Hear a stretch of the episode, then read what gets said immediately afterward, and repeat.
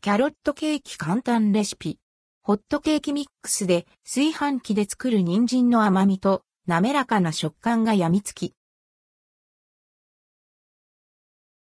人参って苦くて好きじゃない。アンドヘリップなんてもったいない。ホットケーキミックスを使ってキャロットケーキにしちゃえばとっても美味しくなるんです。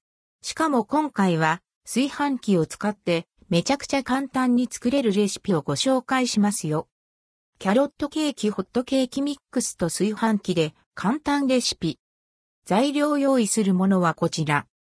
人参1本ホットケーキミックス 200g 卵2個。牛乳 100cc 砂糖 40g サラダ油大さじ1。作り方人参をすりおろすか、フードプロセッサーにかけて細かくすりつぶします。ボウルに卵、牛乳、砂糖を入れてよく混ぜ合わせ、すりおろした人参も加えて混ぜます。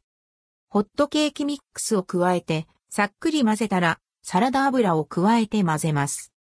炊飯釜の内側に、サラダ油、分量外、またはバターを薄く塗り、生地を流し入れて、数回トントンと底を叩きつけて、空気を抜いたら、炊飯スタート。炊き上がったらお皿に移して完成。